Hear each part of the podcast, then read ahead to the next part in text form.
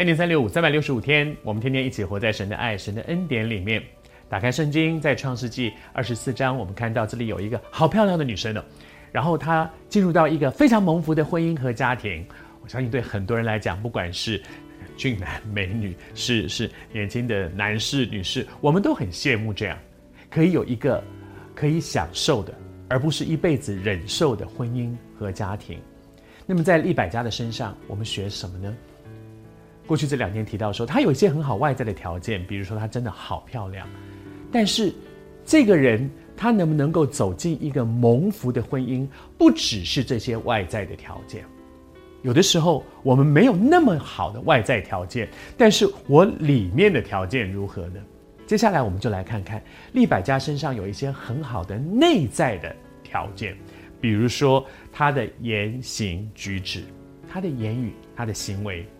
你还记得那个老仆人，他跟上帝有一个祷告说：“我我我如果找到哪一个女孩子啊，我跟她讲说，哎呀，我们这些行路人一路走来很累很渴，哦，你你会给我一点水喝。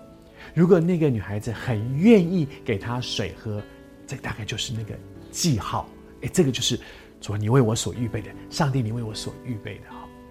而他在利百加的面前，他跟利百加说：你会给我一点水喝？利百加怎么回答呢？我读给你听，圣经上说，那个女子就说：“我主，请喝。”就急忙的拿下她的瓶子，托在手上给她喝。她的态度是极好的。这个这个女孩子不只是漂亮而已，她有一个很好的态度。你看，她说：“我主，请喝。”她是很客气的，而不是，哎，奇怪，这么多人你干嘛找我啊？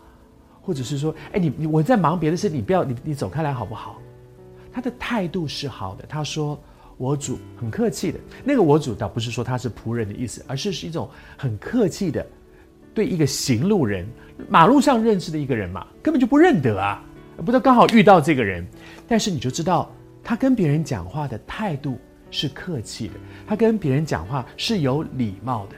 他说：“我主请喝，不是哦，好吧？好吧？拿去吧。哎，你你自己去倒好了。不，我主请喝。”然后他就把那个水瓶托在手上，倒给他。我们这个人，每一个人，我们的言行举止，我们周围的人都在看哈。如果你是一位基督徒，容许我们彼此来勉励。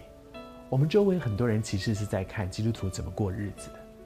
基督徒，你们很会讲哦，哇！你们说上帝很爱你们，然后你们说你们要学上帝的这个爱，学上帝的这个这个这个很多，我们我们讲了一堆道理，但是我们活出来的，我在办公室里面是不是一个言行举止让别人觉得，哎，这个基督徒不错的？我在我所住的社区里面，别人看到这个基督徒会不会过来说，哎，我很喜欢跟你讲话，哇，跟你做邻居好好好哦？还是，哦，天哪，我怎么有个邻居是这样的？我们周围非常多人都在看我们怎么活，还不止我们怎么说。